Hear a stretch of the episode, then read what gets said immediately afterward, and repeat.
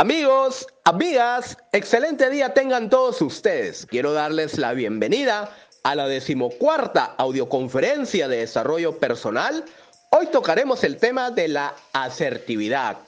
Inicio con la siguiente frase de Paulo Coelho. Cuando dices sí a otras personas, asegúrate de que no estás diciendo no a ti mismo.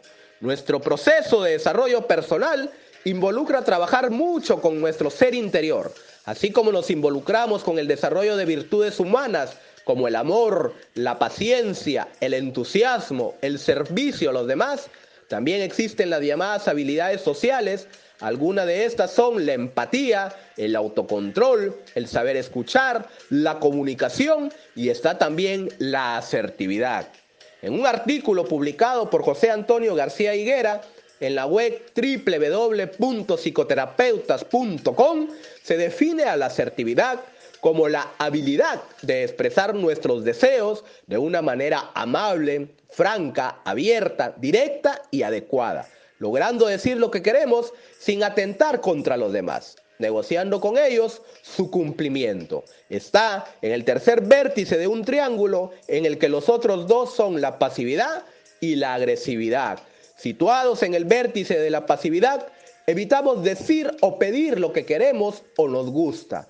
En la agresividad lo hacemos de forma tan violenta que nos descalificamos nosotros mismos.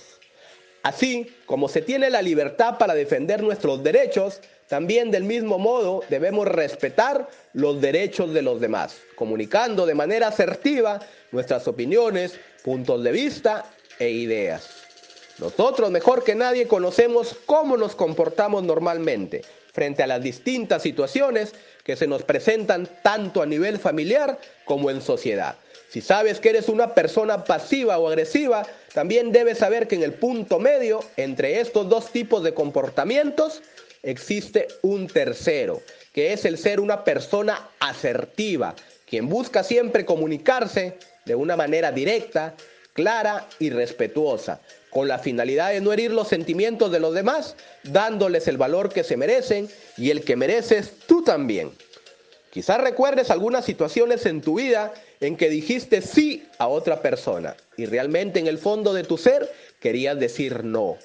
Esto muchas veces se presenta por no querer hacer sentir mal a la otra persona, especialmente si hay un vínculo afectivo muy fuerte. La asertividad se encarga de que nosotros sepamos manejar todas estas situaciones de una manera adecuada y respetuosa, teniendo la capacidad de respetar los diferentes puntos de vista, para que así también se respeten los nuestros.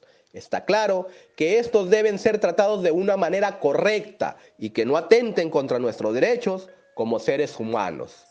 Para ejemplarizarte los tres tipos de comportamientos, te menciono las siguientes respuestas de una persona ante la siguiente pregunta que le hace otra. ¿Deseas ir al cine conmigo? Respuesta 1. Comunicación pasiva. Bueno, sí, no me siento bien, pero vamos. Respuesta 2. Comunicación asertiva. No me siento muy bien, prefiero quedarme a descansar y apenas me recupere con gusto te acompaño. Espero me entiendas. Igual gracias por la invitación. Respuesta 3. Comunicación agresiva. No, ¿no estás viendo que me siento mal? Anda tú solo o sola. Déjame descansar. Las personas asertivas logran ser sumamente positivas, lo cual contribuye a mejorar su autoestima, tienen la capacidad de comunicar sus pensamientos, ideas o puntos de vista de forma honesta, clara, tranquila y directa. Son capaces también de entender la situación emocional que pueden estar pasando los demás. Es por eso que cuando tienen que responder no en una interacción social, para que no se escuche como una palabra agresiva, estas siempre la acompañan de palabras positivas. Por ejemplo, te menciono los dos escenarios siguientes. Escenario 1, se acerca una persona a una tienda de ropa, está mirando las prendas y uno de los vendedores lo saluda y le pregunta, ¿desea comprar algo? Esta persona responde, no gracias, solo estoy mirando, muy amable, de una manera firme, pero tranquila y cortés a la vez, con la mirada dirigida hacia el vendedor, quien opta por despedirse de una manera educada. Escenario 2. Ante la misma pregunta del vendedor, la persona le responde, no, déjeme tranquilo, pero de una forma seria y con una mirada despreciativa, notándose su altanería. El vendedor opta por retirarse de la escena sin pronunciar palabra alguna. En el escenario 1 hubo un comportamiento asertivo por parte de ambas personas, pero en el escenario 2 se puede notar un comportamiento agresivo por parte de la persona que entró a la tienda y un comportamiento pasivo por parte del vendedor. Hay que tener en cuenta que no es lo mismo tener pasividad en la forma en que nos comunicamos con tener autocontrol.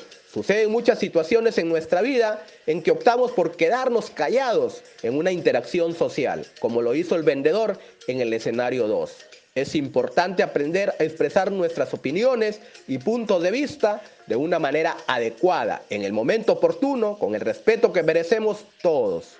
El tener la habilidad de poder controlar nuestras propias emociones y comportamientos nos permitirá manejar distintas situaciones, sobre todo las de conductas agresivas, y nos hará actuar de una manera asertiva, expresando lo que sentimos y en verdad queremos decir, de una manera educada y respetuosa, defendiendo nuestros derechos y respetando los de los demás. Desarrollar la habilidad social de la asertividad desde el interior de tu ser no se logra del día de hoy para mañana involucra un proceso corto o duradero. Esto dependerá de la predisposición que tengas para generar un cambio positivo en ti. Me despido con un fuerte abrazo, deseándote entre muchas cosas salud, amor y felicidad. Tu amigo y servidor Ronald Persco, no olvides seguirme en redes sociales con mi nombre, así como también a nuestra comunidad de líderes en acción, motivación al máximo. Asimismo, te pido el favor de compartir este audio con todas las personas posibles y así seguiremos aportando positivamente en sus vidas. Nos reencontramos en una próxima oportunidad. Muchas bendiciones. Chao, chao.